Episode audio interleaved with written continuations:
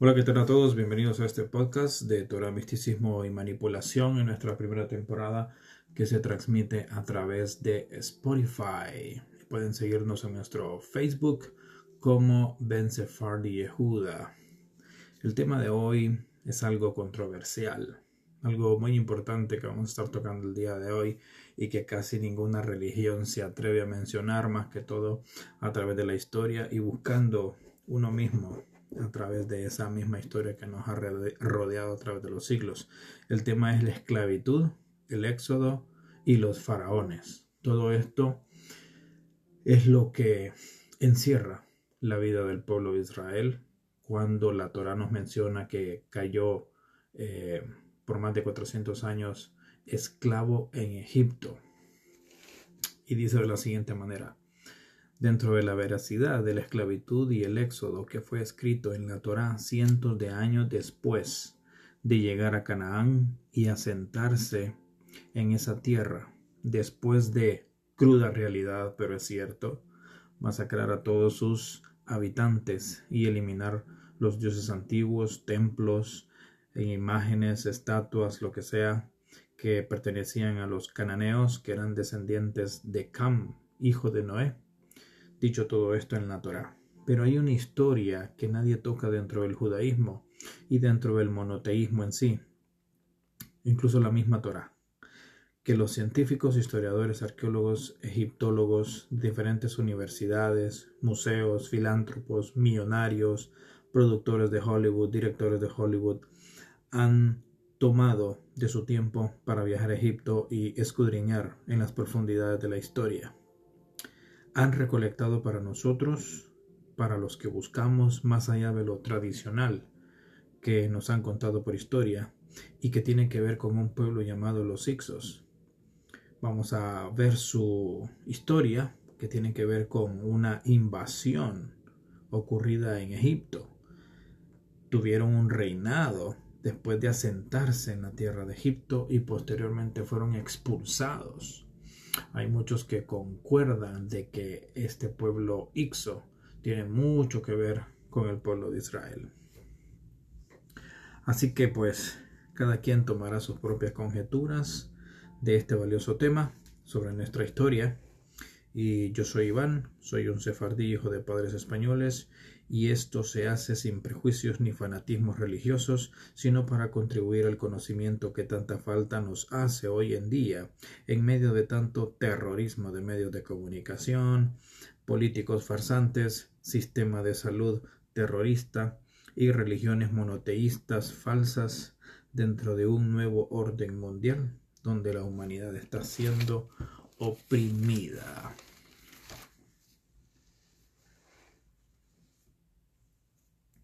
Y vamos a comenzar nuestro tema de hoy a través de este podcast de Torah, Misticismo y Manipulación, hablando de quiénes eran los Ixos. Ya muchos que podrán escuchar eh, más adelante este podcast sabrán quién es el pueblo de Israel y qué sucedió en el Éxodo, que eh, describe la Torah o la Biblia o el Pentateuco que se ascribe a los cinco primeros libros escritos por Moisés cuando Dios lo llamó por medio de una zarza o monte ardiente. Entonces vamos a enfocarnos aquí a este pueblo Ixo. Dice que Ixo en griego significa soberano de países extranjeros. Migraron desde Canaán, Siria, Palestina, Jordania y el Sinaí. Llegaron a Egipto alrededor del año 1700 a.C., en una época de hambruna, de crisis social y económica, y una vez entrados en Egipto, abusaron de la confianza de los ciudadanos y del faraón, y se hicieron de armas. Y en una guerra interna conquistaron la ciudad de Avaris. Esta ciudad es denominada en la Torá o en la Biblia como Goshen, que es donde Jacob y las tribus de Israel se asentaron después de que Joseph, siendo virrey de Egipto, los invitó con permiso del faraón, a que entraran a Egipto y se asentaran en las tierras de el Bajo Egipto, el delta del Nilo. Después conquistaron la ciudad de Memphis, que es todo eh, el Bajo Egipto que rodea el delta del Nilo, y fundaron las dinastías 15 y 16. Introdujeron el caballo, el carro de guerra, eh, manipularon el metal, hicieron armaduras, hicieron cascos, hicieron espadas, se armaron hasta los dientes, como se puede decir tradicionalmente, estos invasores, estos inmigrantes que llegaron con humildes pretensiones de adquirir alimento y poder vivir en Egipto, ya que en sus países había una hambruna y una escasez total.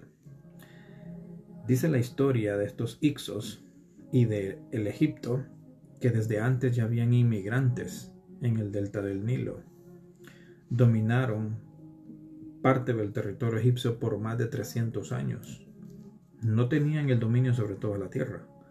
Con el tiempo parte de la historia escrita en piedra fue dañada y hay algunos textos incompletos. El más claro se menciona bajo el reinado de Apophis I, que gobernó en el siglo XVI de los primeros faraones de estos Ixos. Todo esto fue antes de Cristo. Fue el quinto faraón Ixo de la dinastía 15 y gobernó alrededor del 1574 al 1534. Gobernó 61 años. Antes que él gobernó el faraón Ianas, que se predice o se dice que gobernó desde el 1594 al 1574. Y después fue Apophis II esto fue alrededor del 1534, como lo habíamos mencionado. Los Ixos adoraban a un dios que le llamaban El, que significa Padre de todos los dioses. El reino de Apophis fue un reino pacíficamente al principio. Pero eso lo vamos a ir viendo a medida entremos en la cronología de los faraones de Egipto. Vamos a empezar con los nombres, la dinastía o la casa real a la que pertenecían y los años en que estos gobernaron. Y con esto vamos a mencionar eh, palabras textuales, por ejemplo, de las investigaciones de Flavio Josefo, el productor y director de Hollywood James Cameron, y por ahí vamos a mencionar un dato interesante que hasta Simon Freud está metido en estos temas del éxodo y la veracidad, si es Israel o son los Ixos. Vamos a comenzar con la dinastía 14 de los Ixos, que gobernó entre 1773 a 1650 el Bajo Egipto. Egipto estaba dividido en dos reinos, así como lo fue Israel en un momento, que era el reino de Judá y el reino de Israel. Desde el año 1650 al 1550 a.C. reinó el faraón Apophis I, que fue el quinto faraón de la dinastía 15. Gobernó 61 años. Posteriormente vinieron otros faraones de las dinastías 16 y 17 hasta el tiempo de Sekenenra Ta'a. Sekenenra Ta'a. De la dinastía 17 hubo una guerra civil en Egipto entre el faraón del reino de el Alto Egipto contra el rey o faraón del Bajo Egipto. Los Ixos, como tenían mejor armamento y era una batalla también no solo de humanos en la tierra, sino también que de dioses, y eso lo vamos a estar desglosando más adelante. El asunto es de que entre el gobierno de Apophis I, que era gobernante de los Ixos, estaba también la, el faraón Sekenrata que era el faraón del Alto Egipto y este gobernó entre 1560 y 1554, algo similar a Apophis I. Cuenta la historia de que hizo una guerra contra los invasores cananeos, llamados los Ixos, pero este murió en batalla. De una u otra manera, cuentan los egiptólogos, arqueólogos, científicos sobre esta historia de Egipto, que los Ixos tenían un apoyo sobrenatural que los hacía ganar todas las batallas que el gobierno del Alto Egipto les hacía con tal de someterlos y expulsarlos de Egipto porque se estaban adueñando de todas las tierras, le estaban pidiendo tributo a la gente y al faraón del Alto Egipto. Se estaban convirtiendo en una potencia nacional. Y la Torah menciona en el tiempo de la muerte de Joseph que llegó un faraón que no reconocía a Joseph y tenía miedo de que ese pueblo israelita se fuera a hacer más grande de lo que ya era y los fuera a derrotar en batalla. De hecho, voy a leer aquí el pasaje bíblico o de la Torah lo encontramos en el libro de Shemot o Éxodo, capítulo 21, versículo 8. Dice, se levantó un nuevo rey en, en Egipto, el cual no conocía a Joseph, y le dijo a su pueblo egipcio, miren, el pueblo israelita es demasiado numeroso para nosotros. Actuemos astutamente contra ellos para que no se aumenten. De otra manera, si ocurriera una guerra, podrían aliarse con nuestros enemigos para pelear contra nosotros e irse del país. Así pues, pusieron capataces sobre ellos para oprimirlos con trabajo forzoso y edificaron grandes ciudades de guarnición para el faraón. Entre estas ciudades se encuentran Pitón y Ramsés, todas estas en el Bajo Egipto, porque era la zona más fértil, la zona más próspera de, eh, de todo el territorio egipcio.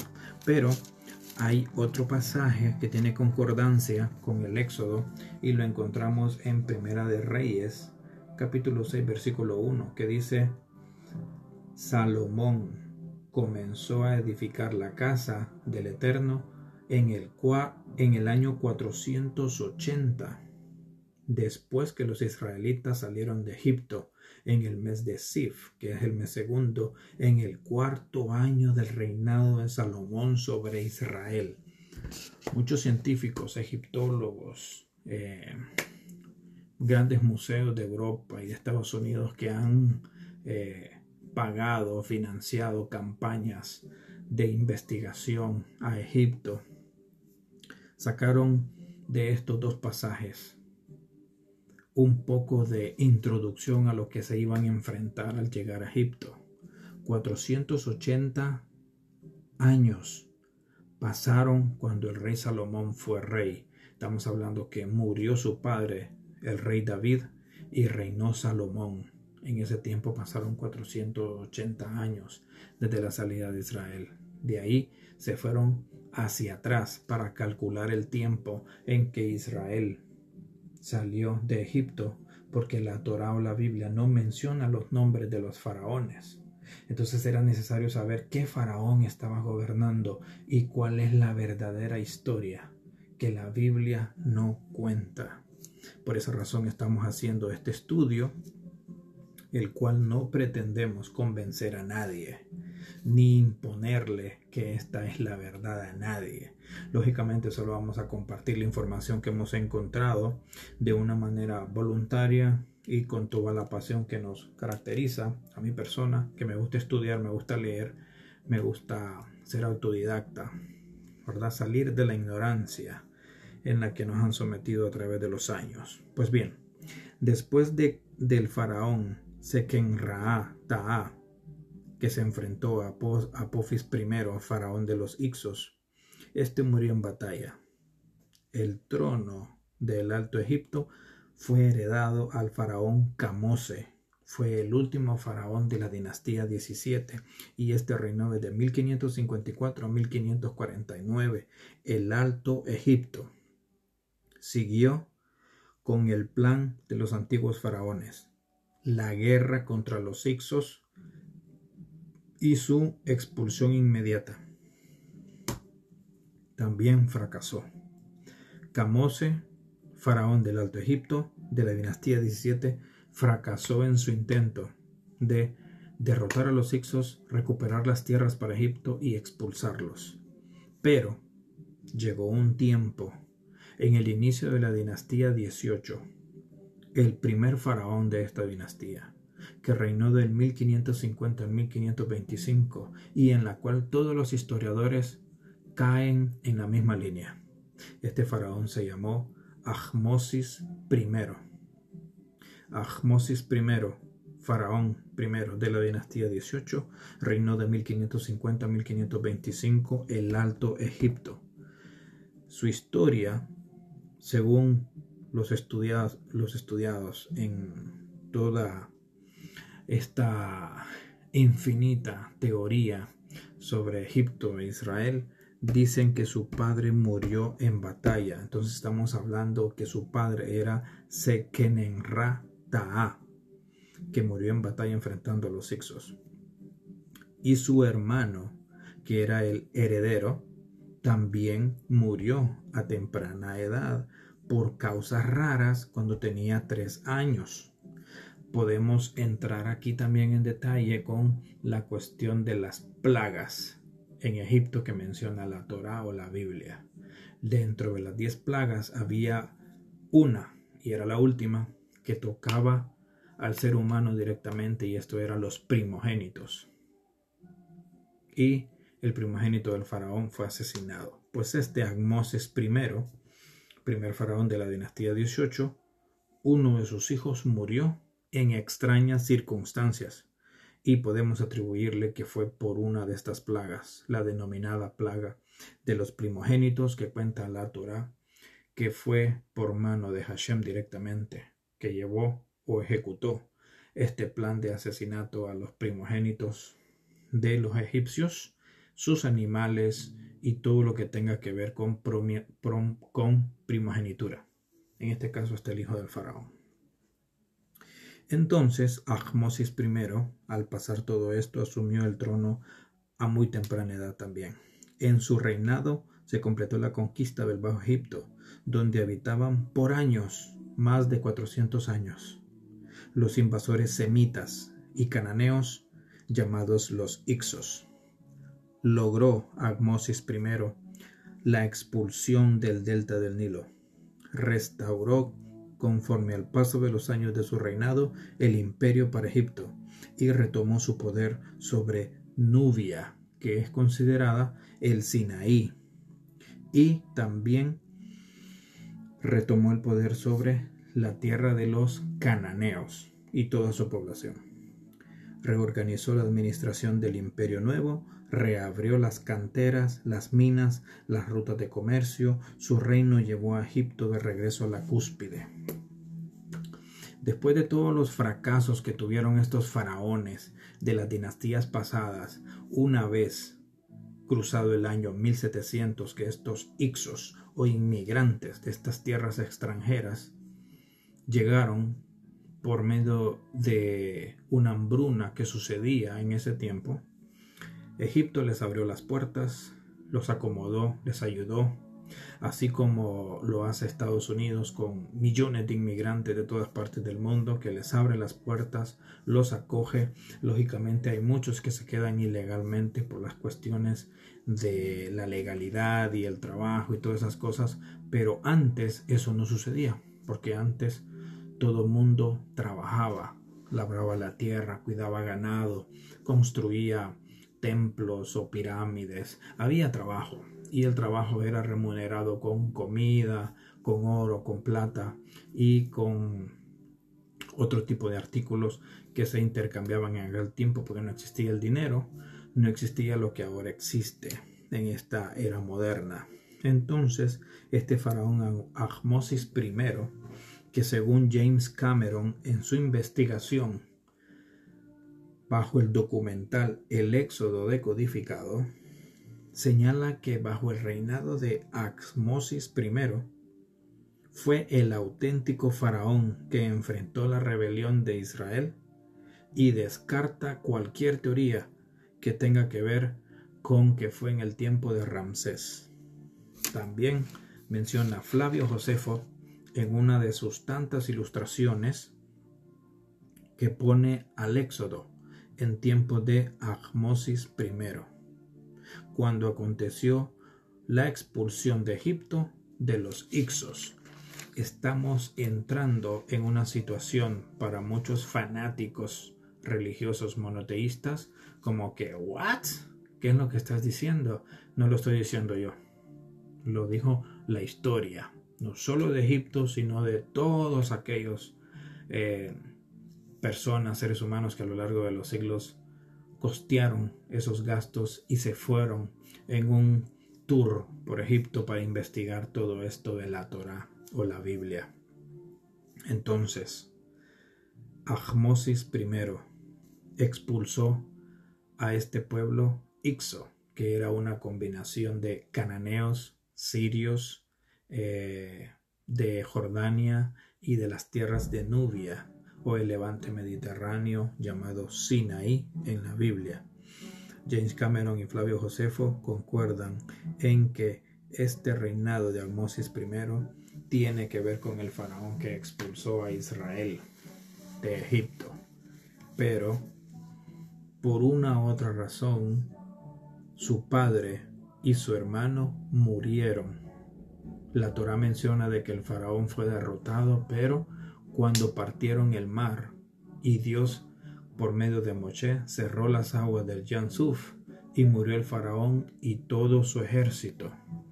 Pero aquí hay un dato que eso no se menciona. No se menciona ninguna de las plagas y no se menciona nada del Yamsuf y la muerte del ejército y el faraón. Pero sí se menciona que el padre de Amosis I murió en batalla enfrentando a los Ixos. Y también menciona que su hermano menor murió a los tres años de una manera extraña. Podemos deducir que pudo haber sido por la matanza de los primogénitos, pero eso todavía está en el aire. Solo nos queda considerar lo que dice la Torah o la Biblia. Muy bien, seguimos avanzando. Posteriormente a la expulsión de los Ixos, falleció Ahmosis I y llegó al trono de Egipto Amenhotep, Amenhotep I, siempre dentro de la dinastía 18, la nueva dinastía de estos emperadores o faraones. Este reinó desde 1525 a 1504 a.C.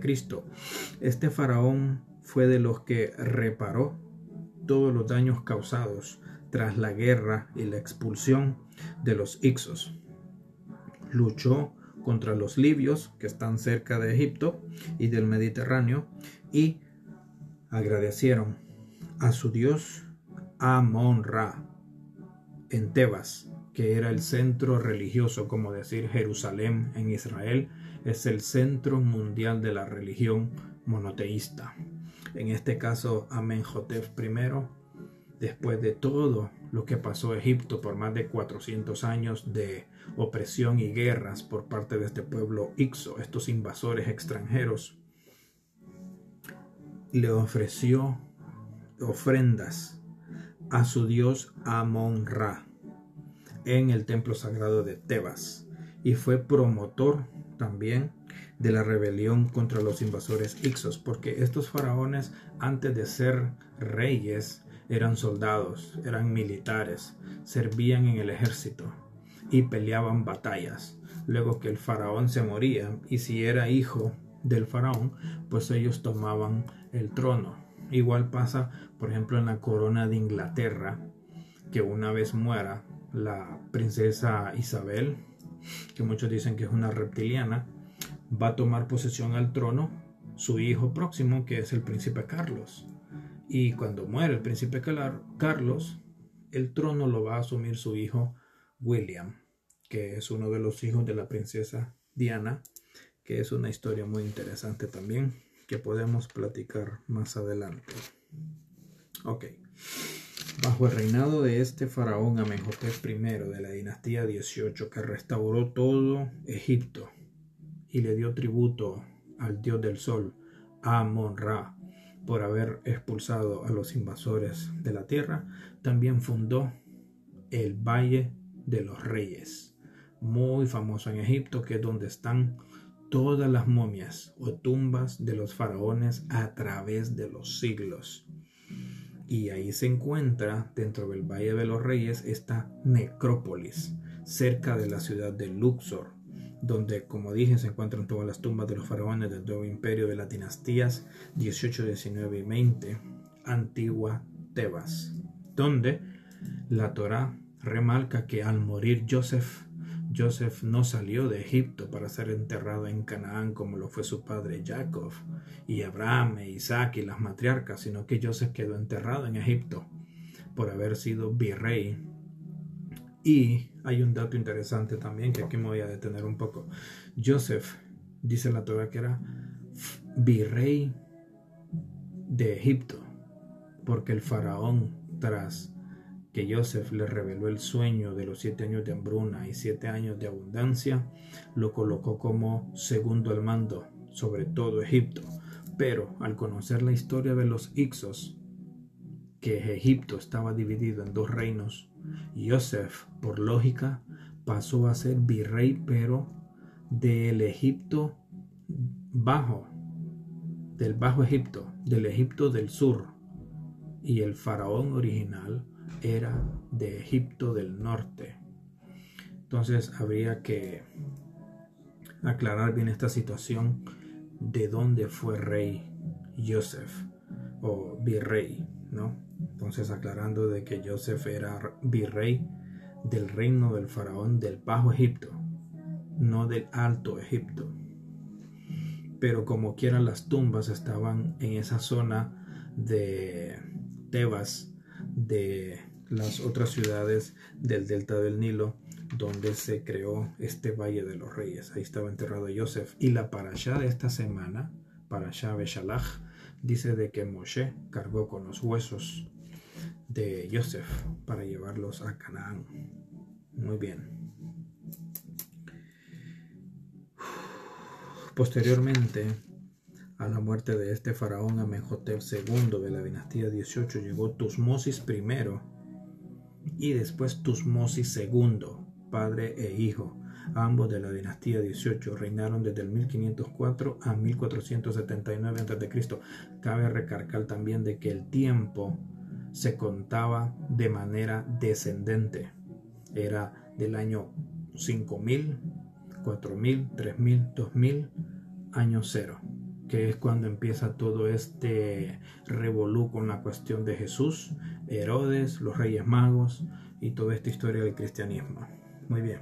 Entonces Tusmosis I y Tusmosis II reinaron desde el 1504 al 1479. Fueron el tercer y cuarto faraón de la dinastía 18 después de la expulsión de los Ixos y restauraron el orden, la paz y la gloria de Egipto.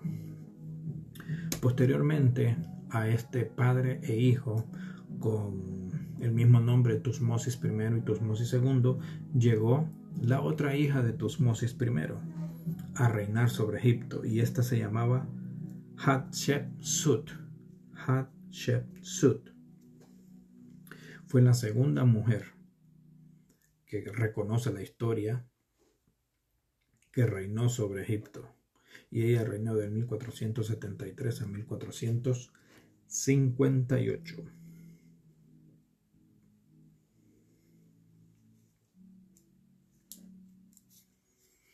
Posteriormente a el reinado de la segunda mujer más poderosa de Egipto, del 1573 a 1458 a.C., llegó su hermano, Tusmosis III.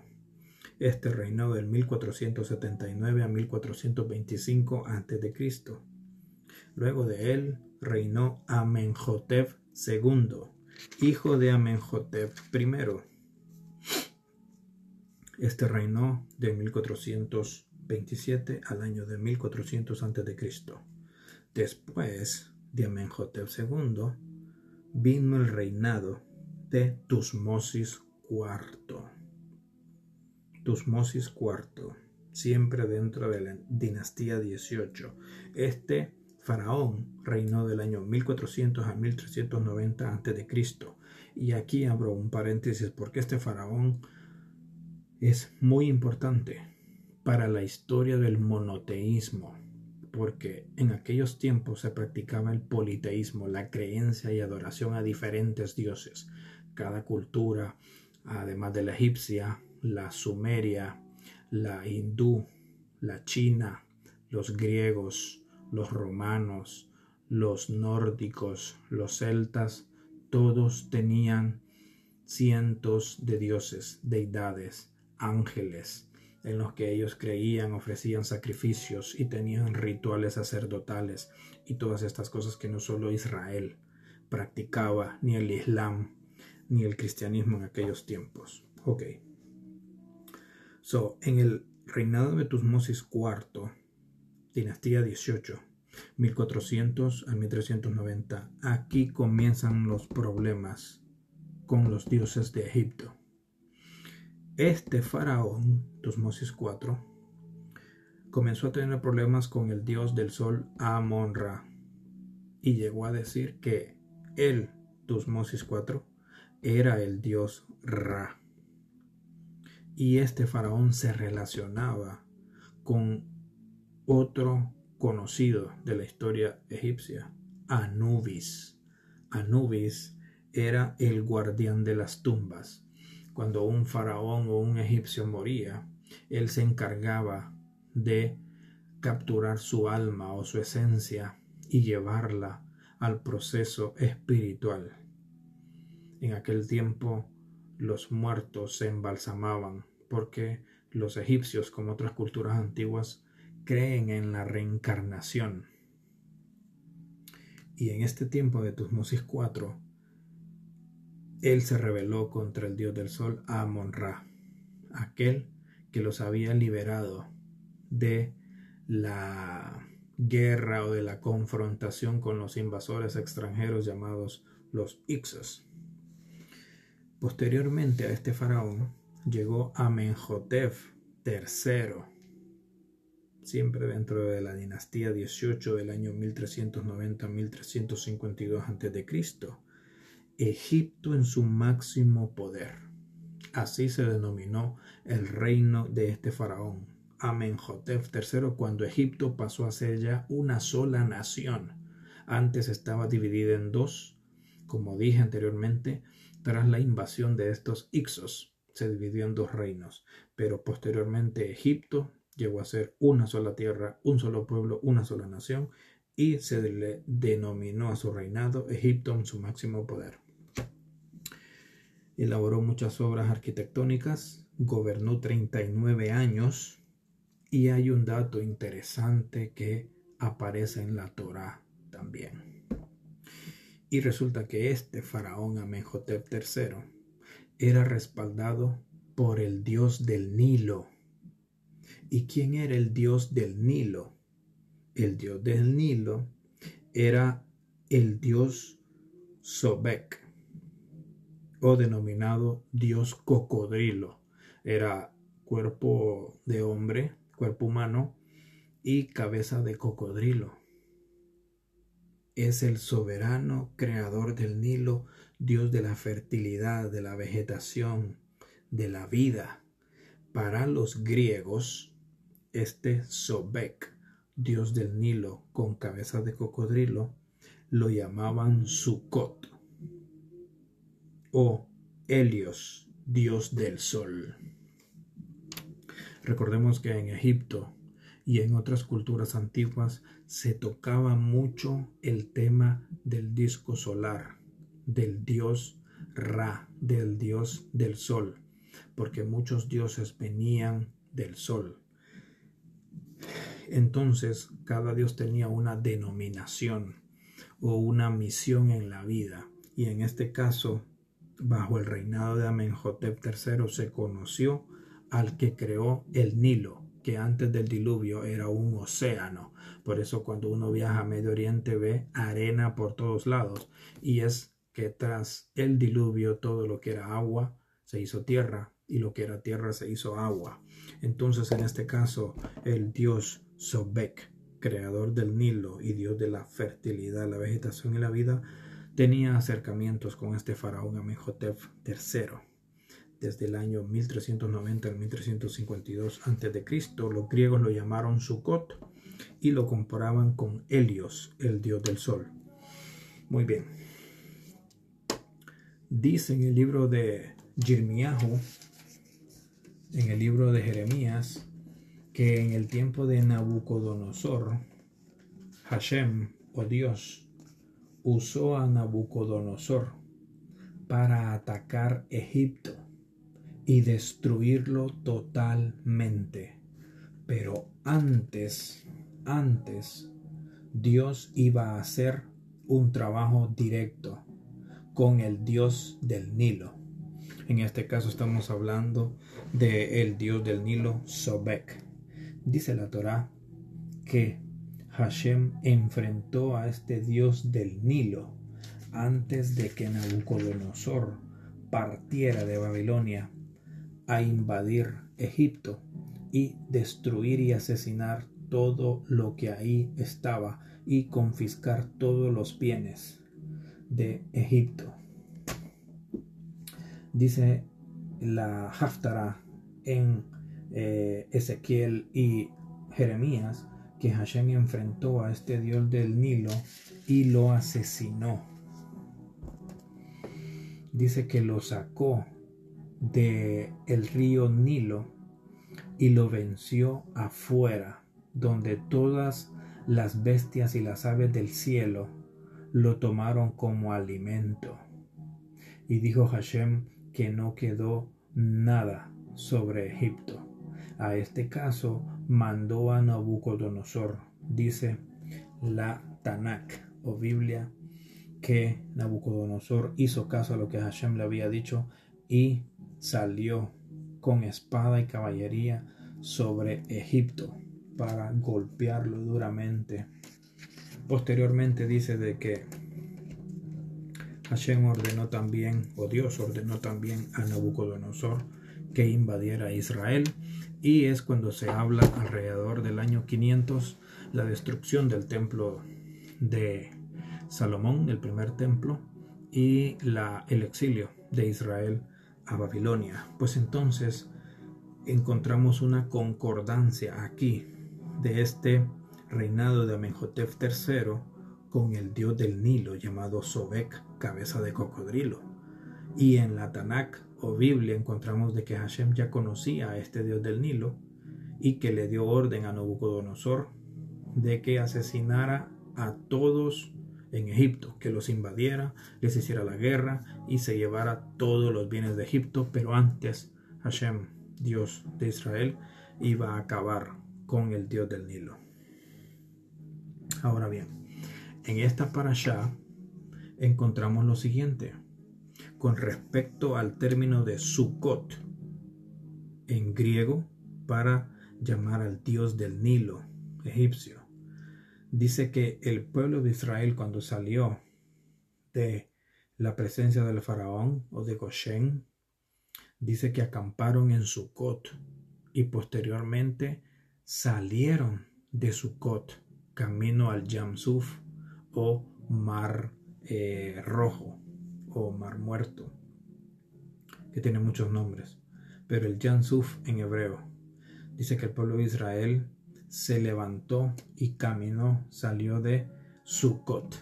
Vemos eh, en el mapa de Google Earth, ponemos Egipto antiguo y encontramos la zona llamada Sukkot. Estamos hablando entonces de que los griegos denominaron a esa tierra, a ese espacio dentro de Egipto, Sukkot, en honor al dios del Nilo, que también lo denominaron como Helios, dios del sol. Bueno, vamos tomando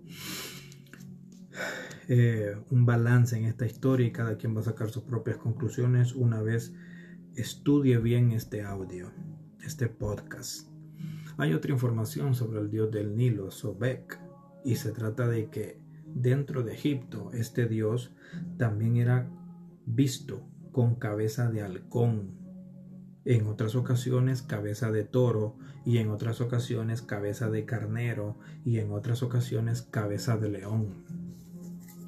Para los que estudiamos las culturas antiguas, de India, China, eh, los nórdicos, los griegos, los romanos, los sumerios, los cananeos, el mismo Egipto, cuentan sus historias de que sus dioses tenían rostros de animales.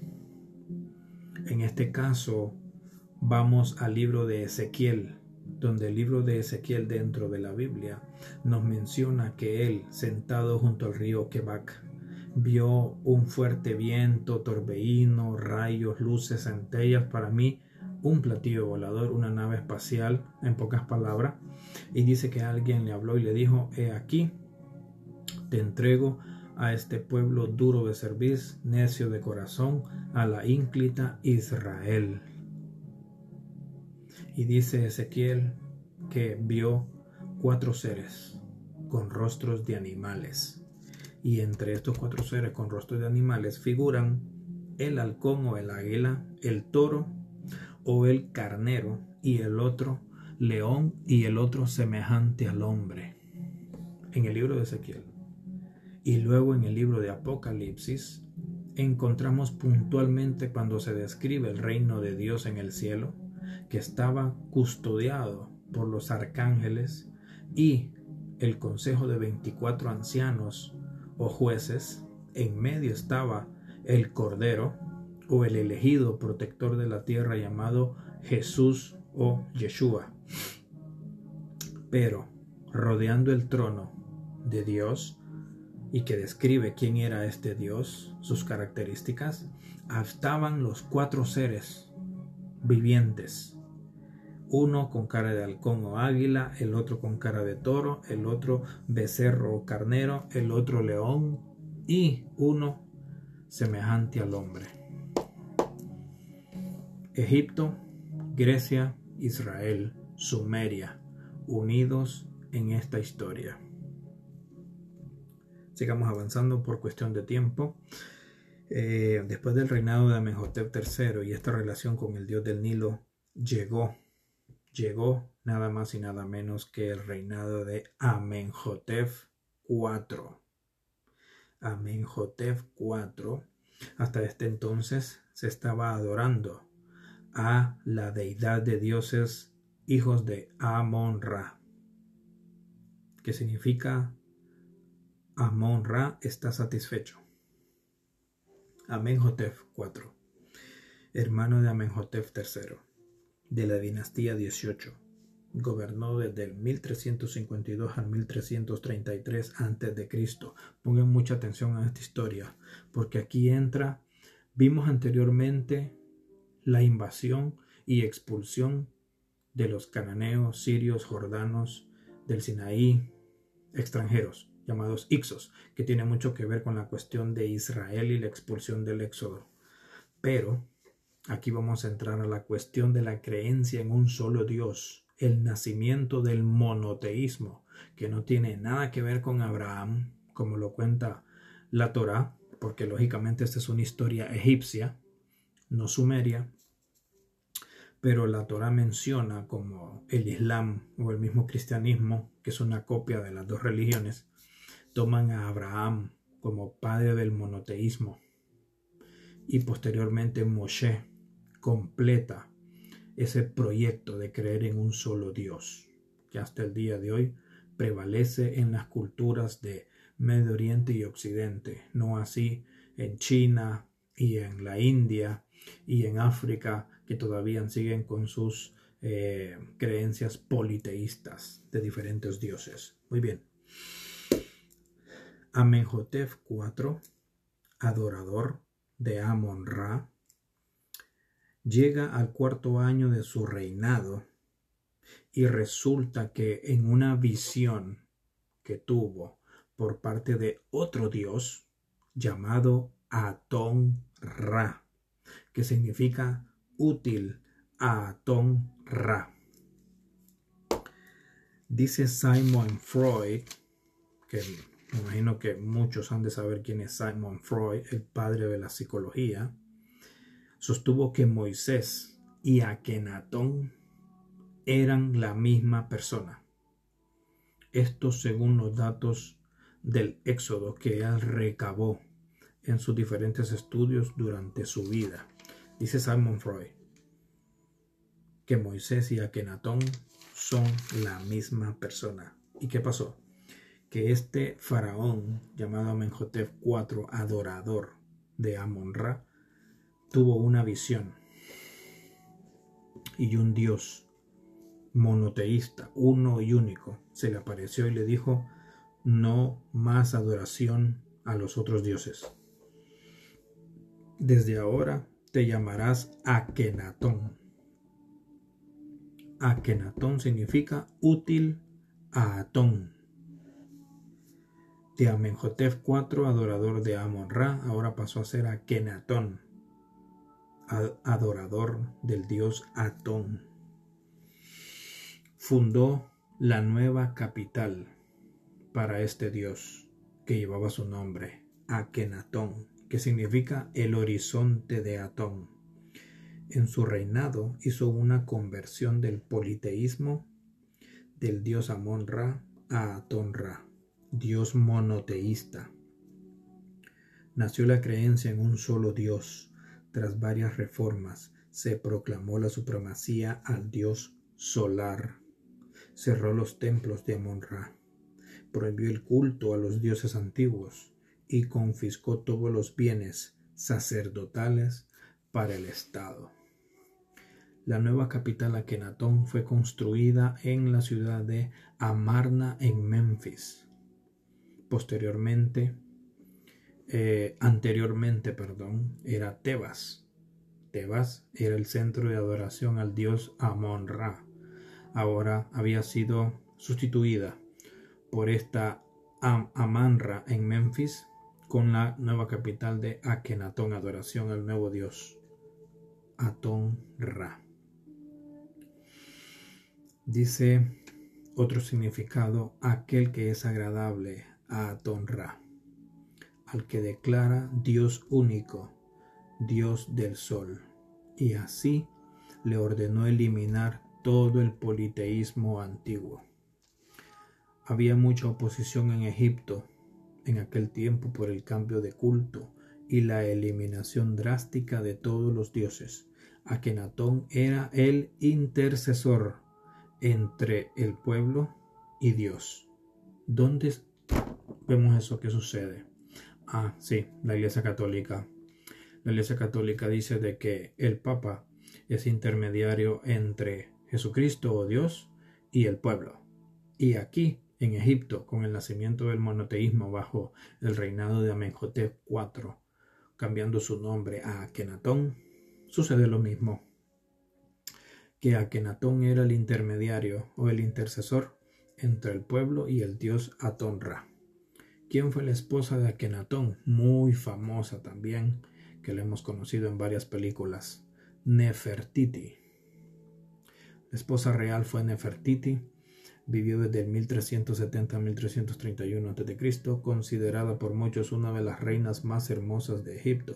Su nombre significa en, en adoración a Amon-Ra de nacimiento, se llamaba Nefer, Nefer Neferuatón.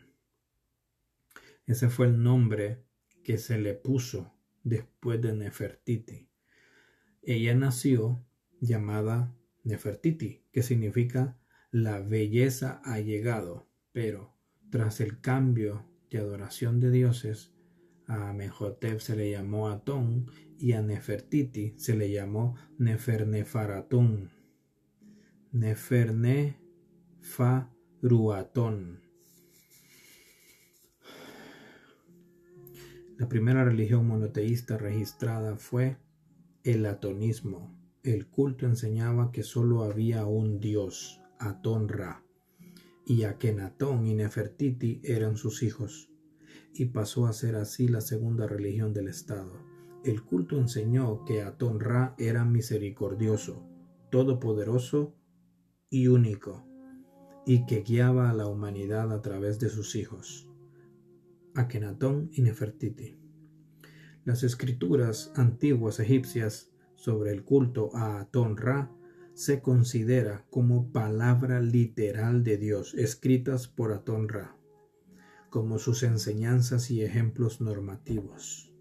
Solo la familia real podían adorar a Dios directamente y el pueblo lo adoraría a través del faraón y la reina.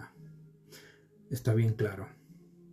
El papa en la Iglesia Católica se dice de que él tiene contacto directo con Jesús o con Dios. En este caso, Akenatón y Nefertiti tenían contacto directo con Dios. Y cuando el pueblo quería algo, iba al faraón y a la reina, y estos hacían eh, la petición a Dios. La Iglesia Católica lo practica, el judaísmo en los tiempos del templo también lo hacía, viva el pueblo con sacrificios al sacerdote, al levita o al cohen, y el cohen o el levita conectaba con la Shehinah Hashem. Diferencias, comparaciones, casualidad, es parte de la historia. Sigamos. Declararon la persecución a los cultos a otros dioses entre el año 7 y 14 del reinado de Akenatón, cuando la mayoría de Egipto ya había aceptado por miedo a morir la nueva religión de Akenatón. Y se entonaba el himno construido o elaborado por Akenatón a su dios Atón Ra, que tiene una similitud con el Salmo 104 de la Biblia, que lo tengo por aquí exclusivamente. Repito, bajo el reinado de Akenatón y este nuevo dios monoteísta, Akenatón declaró la persecución en todo Egipto y fuera de Egipto de cultos a otros dioses entre el año 7 y 14 del reinado de este cuando la mayoría de Egipto aceptó a este Dios bajo amenaza de muerte. Se aceptó la nueva religión y se eh, convocó todos los días a rendirle tributo a Aton Ra y se creó un himno que tiene mucha similitud con el Salmo 104 que dice así, bendice Dios, vida mía, oh Dios mi eterno, Tú eres muy grande, estás vestido de gloria y majestad, envuelto en un manto de luz, extiendes el cielo como un toldo. Él pone las vigas de sus alturas en las aguas y hace que las nubes y, hace de las nubes su carroza. Se mueve sobre las alas del viento, hace de los vientos su mensajero, de las llamas ardientes sus servidores. Él establece la tierra sobre sus fundamentos de modo que nunca tambalee. Hiciste que la cubrieran la profundidad como un vestido. Las aguas quedaron sobre las montañas. Estas huyeron a tu resoplido. Se espantaron al sonido de tu trueno, elevándose los montes, bajándose los valles al lugar que les estableciste. Les fijaste límites que no pueden pasar para que nunca más cubran la tierra. Haces brotar las fuentes a torrentes por las colinas van corriendo, dando de beber a todas las bestias silvestres y los asnos monteses sacian su sed. Las aves del cielo viven en sus orillas y trinan en su follaje. Tú riegas las montañas desde las alturas.